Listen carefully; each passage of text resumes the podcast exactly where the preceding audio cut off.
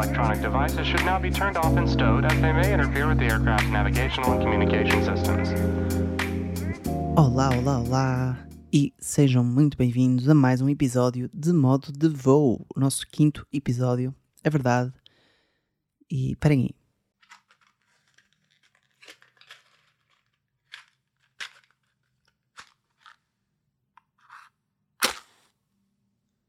Pronto, estava a faltar aqui um detalhezinho no nosso ambiente. Estou a gravar isto à noite, mais uma vez, não sei porquê, mas acho que é o meu horário preferido para gravar estes episódios. Se calhar quando estou mais pensativo, não sei. Mas pronto, faltava aqui acender a minha velita de Natal. Peppermint, Sugar. Sugar what? Sugar Cookie da Bath and Body Works. Pá, 30 euros, mas totally worth it. Nunca tive uma vela que cheirasse tão bem. Enfim. E estou também aqui a beber o meu Pumpkin Spice Latte homemade. E deixem-me dizer-vos que comprei um espumador de leite, aquelas, aquelas maquinitas que fazem espuma com o vosso leite e aquecem-no e não sei quê. Life changing.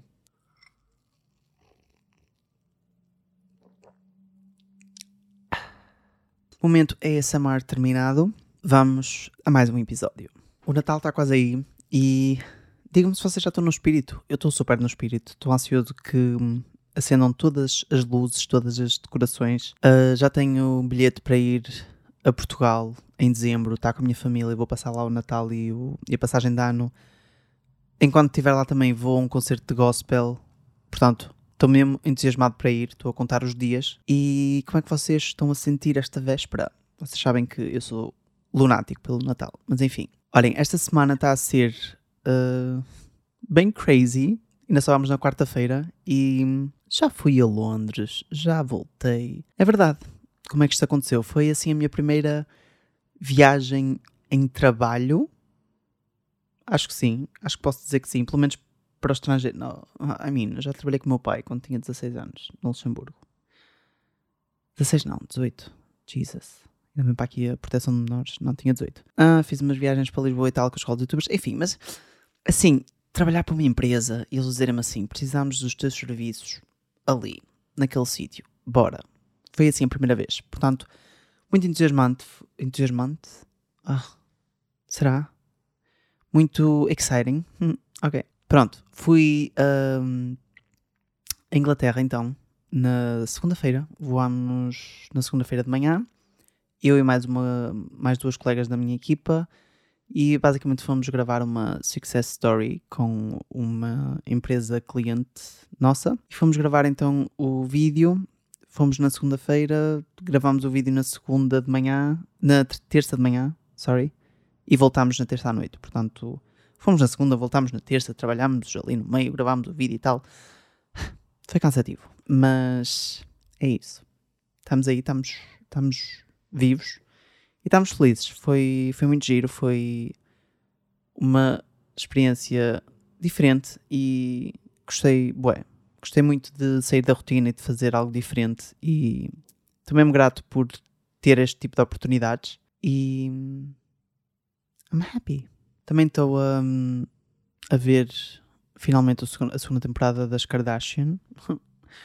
Não sei porque é que demorei tanto tempo a começar, mas comecei no voo para lá e estou obviamente obcecado. É o meu guilty pleasure, não muito guilty, porque não me sinto nada culpado. It's just a pleasure, I guess. E uma coisa que eu tenho reparado em mim nos últimos tempos é que eu tenho vindo a hum, voltar a ganhar o meu gostinho pela maquilhagem e tenho voltado a estar em contacto com as tendências, com os novos produtos e tenho gostado, tenho voltado a gostar de brincar com maquilhagem. Foi uma coisa que fui deixando de fazer, não sei muito bem porquê, mas estou agora a vo voltar a começar a ganhar o gostinho. E está a ser giro, está a ser interessante. E muitas vezes é até nostálgico porque pronto, passei muito, muito tempo muito obcecado com make-up e não sei o quê. E então estar a voltar assim a ganhar o bichinho está tá a trazer algumas memórias e tem sido giro. Tipo, sempre que me. Obrigado, concentração de modas.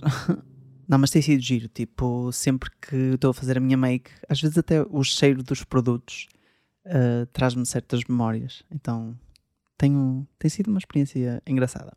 Mas enfim, vamos ao tema do episódio de hoje. Há uns dias eu vi-me envolvido numa discussão, numa discussão acesa, numa discussão gigante com a minha irmã. Não estou a brincar. Uh, foi uma discussão, nem foi uma discussão, foi um, um, um debate, digamos assim. E porquê? Eu não sei se vocês andam atentos às notícias. Se não andarem, I don't blame you. Eu pessoalmente nunca ando também, porque nem, nem acho que devam sinceramente, porque eu diria que 95% daquilo que é notícia em Portugal e daquilo que é retratado no nosso jornalismo é completamente irrelevante e vai ter zero impacto na nossa vida. Tipo, o que é que me vai acrescentar eu saber que um genro matou o sogro no interior do Alentejo, que um carro bateu numa árvore e fez um ferido, sei lá onde. Tipo, para que é que eu preciso saber isso? Mas no outro dia calhou-me então de passar pelo, pelo feed do Instagram a notícia da manifestação que aconteceu na António Arroios, em Lisboa. Muito resumidamente, os alunos barricaram a escola e manifestaram-se pelo fim dos combustíveis fósseis em Portugal até 2030 e pediam também a admissão do Ministro da Economia por estar de alguma forma envolvido na indústria. Não tenho muito bem a certeza de como, mas eles alegam que sim, não sei. E aquilo deixou-me um bocadinho intrigado. Not gonna lie. E acabei por partilhar a notícia nos meus stories e partilhei também a minha opinião sobre a tal manifestação. Que é a seguinte: acho lindo, acho bonita a causa uh, pela qual estão a lutar. Eu próprio apoio a causa. Aliás, eu tornei-me vegano há mais ou menos um ano e meio e um dos principais motivos foram, de facto, as questões ambientais. Já agora, para quem não sabe, a pecuária e todas as indústrias envolvidas uh, neste setor estão no topo da, da, lista daquelas que são as atividades mais poluentes e mais prejudiciais para o planeta, através de emissão de gases, desflorestação, etc. E depois vou fazendo alguns esforços no meu dia a dia, tento não comprar muita roupa, tento usar coisas mais reutilizáveis, separo o lixo, enfim. Isto para mostrar que eu estou consciente do, do problema e estou solidário com a causa e acho que todos nos devíamos preocupar porque é preocupante. Este, este verão de 2022 foi o verão mais quente da história da Europa e a tendência é, é isto piorar daqui para a frente. No entanto, não acho que tenha sido uma manifestação particularmente útil ou impactante. E acima de tudo, eu acho que nem fui muito consciente. Pedir o fim de toda uma indústria que impacta tantas outras, que emprega tanta gente e que é extremamente rentável, é simplesmente irrealista. Ninguém vai pôr em causa os rendimentos gerados pela exploração destes combustíveis fósseis, no caso, só porque sim, só porque é mau para o ambiente. Seria, seria perfeito, mas sejamos realistas, não vai acontecer, não por este motivo a única forma disto acontecer seria deixar de haver dinheiro. E para deixar de haver dinheiro, tem de deixar de haver vendas. E para deixar de haver vendas, tem de deixar de haver compras. Enquanto houver consumo, há vendas. Enquanto houver vendas, há dinheiro. E enquanto houver dinheiro, ninguém vai fazer nada em relação a isto. É assim que funciona a sociedade capitalista em que vivemos. Muito simples. Portanto, para além de eu ter achado a manifestação inútil, senti ali um, um cheirinho a hipocrisia, porque eu tenho a certeza que pelo menos um daqueles manifestantes usa o carro como meio de transporte quando tem alternativas, ou viaja de avião nas férias, ou compra roupa da qual não precisa em lojas de fast fashion, ou come em gigantes cadeias de fast food. Tenho a certeza. E por isso digam-me qual é a legitimidade de ires gritar por uma causa quando as tuas próprias ações vão contra essa causa vais pedir o fim de uma vais barricar uma escola a pedir o fim de uma indústria que tu próprio alimentas. Faz sentido. É o mesmo, sei lá, que te man... ires, manifestar-te pelo fim do plástico nos oceanos e depois, quando vais à praia, atiras lixo à água. Ou então manifestas-te pelo Black Lives Matter, mas depois tens atitudes racistas no teu dia a dia. Faz sentido? Para mim, não. E para mim, aqui foi um bocadinho a mesma coisa. Pronto, partilhei então esta minha opinião nos stories. Entretanto, a minha irmã respondeu, disse-me que não concordava comigo, explicou-me porquê. E acabámos por passar ali cerca de duas horas a debater o tema, que obviamente depois estendeu-se para outros: capitalismo, ideologias políticas, enfim. E todo aquele debate deixou-me a pensar. E deixou-me a pensar sobre um tema em particular. Não propriamente as questões ambientais, mas um tema um bocadinho mais geral, que de certa forma está tá interligado deixam-me a pensar sobre culpa e responsabilidade. Porque eu acho que nós, às vezes, e alguns de nós, muitas vezes, temos alguma dificuldade em assumir responsabilidades e temos muita tendência de culpar qualquer outra coisa à nossa volta. O sistema, o tempo, o governo, o país, o, outras pessoas, etc. E eu acho que devíamos começar um, a tentar ser mais honestos connosco e começar a assumir mais responsabilidades pela nossa vida, pela situação em que estamos, pela nossa mente, por um bocadinho por aquilo que se passa à nossa volta também. Neste caso do ambiente e, e do uso dos combustíveis fósseis. Enquanto temos pessoas que deitam a culpa toda nas empresas, nos governos, nos bilionários, uh, como eu vi um post a dizer que os bilionários uh, emitem um milhão de vezes mais emissões de não sei o que é do que a pessoa comum, ou seja, poluem um, um milhão de vezes mais do que outra pessoa qualquer. Se bem que depois nas entrelinhas da descrição tinha com os seus investimentos, ou seja, o Jeff Bezos, por exemplo, sim, polui um milhão de vezes mais do que eu, uh, mas é preciso ter atenção que ele tem uma empresa com milhares de pessoas empregadas. Uh, portanto, obviamente que ele terá um, um impacto muito maior no, no, no meio ambiente do que eu, que não, não tenho uma pessoa empregada sequer, não tenho nenhum negócio, não estou a vender nada, enfim. Mas temos muita gente que faz isto, atira a culpa para o outro lado. Eles é que são os culpados, temos de os parar, eles é que estão a destruir o ambiente. Claramente era o caso destes jovens manifestantes que pediam até admissão do Ministro da Economia porque hum, ele é que tem culpa, eu não, ele tem. E, eh, na minha muito humilde opinião, eu acho que a culpa, neste caso, está muito bem distribuída por todos nós. Todos nós, de uma forma ou de outra, contribuímos para a destruição do meio ambiente, sem necessidade e conscientes daquilo que estamos a fazer. Que entre o argumento que eu ouço sempre que abre esta discussão e aquelas pessoas com pouco dinheiro que têm filhos para sustentar, não têm a oportunidade de comprar roupa noutras lojas sem ser fast fashion certo. Mas será que sempre que compram uma peça de roupa é por necessidade? Sempre que comem um bife é por necessidade? Sempre que pegam no carro é por necessidade? Será que todas essas ações são sempre só por necessidade? É que se for, para mim estão desculpadas. Mas não acredito. Não será que às vezes é só, é só mesmo pelo prazer e pelo, pelo conforto? Certamente que sim. E nós, sobretudo nós, pessoas alfabetizadas, com acesso à informação, muito presentes nas redes sociais, sabemos perfeitamente o que estamos a fazer e o impacto que estamos a ter e para aquilo que estamos a contribuir sempre que compramos, fazemos uma encomenda na Shein ou que comemos no Burger King. E eu sei o que estou a fazer e eu assumo essa culpa, assumo essa responsabilidade. Mas muita gente não o faz. E porquê? Tenho uma teoria. Dois motivos. Um, para não terem de abdicar de certos prazeres e de um certo nível de conforto que estas ações que prejudicam o planeta trazem. E dois, porque é que há sempre uma fucking ambulância sempre que eu estou a gravar um episódio? Passa lá. É polícia. Um dia estava a ir para o meu prédio. Olha, no outro dia estava aqui muito descansadinho a trabalhar em casa e do nada param dois carros da polícia à porta do meu prédio, entram pelo prédio adentro, porque supostamente estava a haver uma discussão gigante num dos apartamentos ao lado do meu. E eu fiquei mesmo à toa. Mas enfim, olhem, já passou. Onde é que eu ia? Motivos para não assumirem culpa, certo? Um, para não terem então de abdicar de certos prazeres e de, do nível de conforto que estas ações que prejudicam o planeta trazem.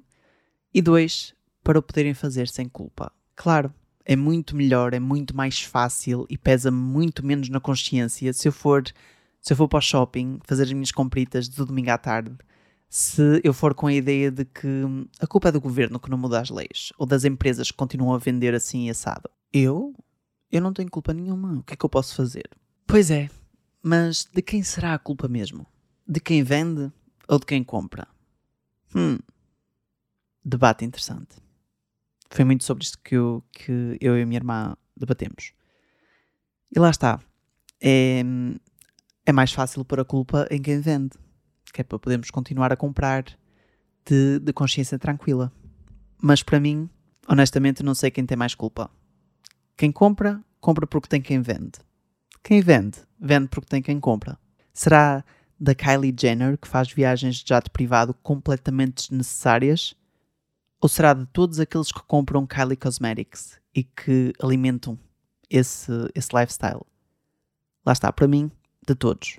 Ela por fazer este tipo de viagens e os seus clientes por saberem que ao comprarem um dos seus produtos vão estar a dar-lhe dinheiro para que ela possa comprar estas viagens. Mesmo eu não sendo um cliente de Kylie Cosmetics, por exemplo, basta eu ser um espectador das Kardashian uh, que já estou a contribuir para, para isto, para este problema. Assumo isso. Voltando aqui aos combustíveis fósseis, um, eu gosto muito de, de, lançar este, este dilema. Se a decisão de proibir os, o uso de combustíveis fósseis em Portugal nos próximos sete anos, tal como, tal como os manifestantes pediam, se esta decisão fosse a votação, vocês estavam a favor ou contra? Pensem nisto, mas sejam sinceros. Fim dos combustíveis fósseis implicaria terem de deixar de andar de carro, não sei que tenham dinheiro para comprar um elétrico, deixar de andar de avião e deixar de comprar qualquer coisa que nos chegue de barco ou de avião também. Eu votaria que não. Esta é a minha opinião muito sincera e não tenho vergonha de partilhar e não não tenho necessidade de dar aqui a resposta bonita. É uma resposta bonita? Não é. Mas eu votava que não, porque, sinceramente, eu não estou pronto, não estou disposto e nem quero abdicar de certos prazeres e de, de, de um certo nível de conforto que o uso dos combustíveis fósseis, direta ou indiretamente, me traz. O que eu estou disposto a fazer é um esforço. Já o faço, se bem que sei que posso fazer muito mais e quero fazer muito mais. E honestamente, eu acho que isso seria suficiente. Eu acho que se toda a gente fizer um esforço, é certo que conseguimos salvar o planeta sem termos que chegar a estes extremos.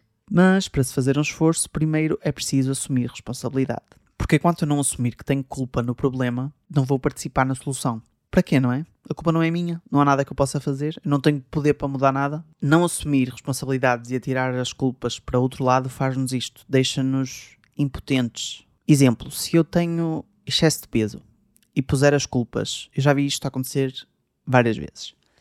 Tenho excesso de peso e ponho as culpas nos meus traumas, na genética, nas hormonas, eu ponho as culpas em tudo menos em mim. Enquanto eu pensar assim, eu nunca vou fazer um esforço para perder este peso. Porque a culpa não é minha, não há nada que eu possa fazer. Só quando eu assumo a responsabilidade de shit, se calhar estou assim como estou por minha causa. Se calhar estou assim porque comi demais, porque não fiz um esforço para ser uma pessoa ativa, etc, etc. Só aí é que eu ganho o poder de, ok, se eu me conseguir trazer este estado, também me consigo tirar daqui. Agora, eu não estou a dizer que temos culpa de tudo e, e, que devemos assumir responsabilidades de tudo aquilo que nos acontece. Óbvio que não. Caso contrário, seria um daqueles idiotas que acha que uma mulher é violada e, e depois a culpa é dela porque, porque se vestiu assim ou assado. Não, óbvio que não. Agora, independentemente de termos culpa ou não, o que eu acho é que somos sempre responsáveis pela forma como reagimos àquilo que nos acontece. Eu posso ter vivido o episódio mais traumático da minha vida, sem culpa nenhuma. Agora, a forma como eu reajo a ele, o caminho que eu escolho daqui para a frente, isso sim é da minha responsabilidade. O cair no buraco ou levantar-me e seguir em frente é responsabilidade minha. Eu, há uns anos atrás, posso-vos dizer que tinha, tinha a minha autoestima no chão. Eu detestava o meu corpo, não tinha confiança nenhuma eu, eu lembro-me que, que, dormia mal, mal dormia, antes de, antes de ter uma, uma apresentação de um simples trabalho na universidade. De tão nervoso que eu ficava por ter que falar em frente, às vezes, tipo, a, a 20 pessoas.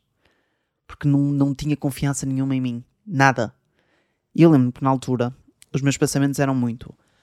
Ah, eu sou assim porque nasci com o nariz torto, tenho a testa muito grande, fui maltratado uh, pela minha ama, sofri de bullying. A culpa era do meu aspecto físico e dos meus traumas. Não há nada que eu possa fazer, eu sou assim, ponto final. E só quando eu tomei as rédeas e, e disse para mim mesmo: não, tu sentes-te assim por tua causa, porque tu queres. Só aí é que eu fui capaz de começar a trabalhar nisso. E hoje, felizmente, sou uma pessoa muito mais segura, muito mais confiante e fui capaz de reconstruir a minha autoestima. E é claro que eu não tive culpa de ter nascido com o nariz torto, claro que eu não tive culpa de ter sido maltratado por uma babysitter, mas tinha culpa no coitado de mim, no queixume, no não há nada que eu possa fazer, sou assim. Nisso eu tinha culpa, nessa atitude e nesses pensamentos. Isso sim era da minha responsabilidade e, e era da minha responsabilidade também mudar isso. Portanto, o meu conselho é: comecem a assumir mais responsabilidade pela vida que têm, porque só assim vão recuperar o vosso poder de a mudar. Porque se querem ter uma vida positiva e feliz, as vossas atitudes e os vossos pensamentos têm de estar alinhados com essa positividade e com essa felicidade. Pensem, pensem na vossa mente como um, como um jardim ou como um pomar.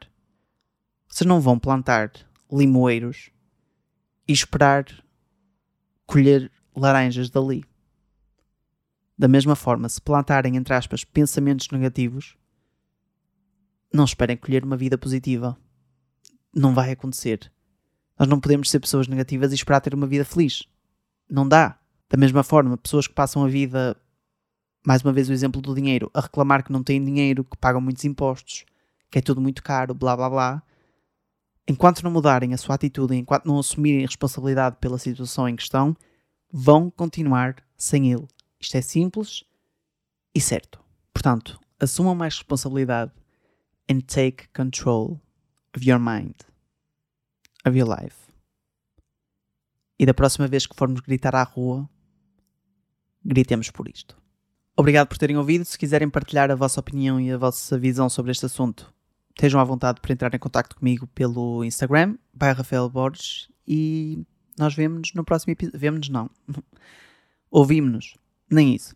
Vocês ouvem no próximo episódio, na próxima semana. Beijinho e até lá.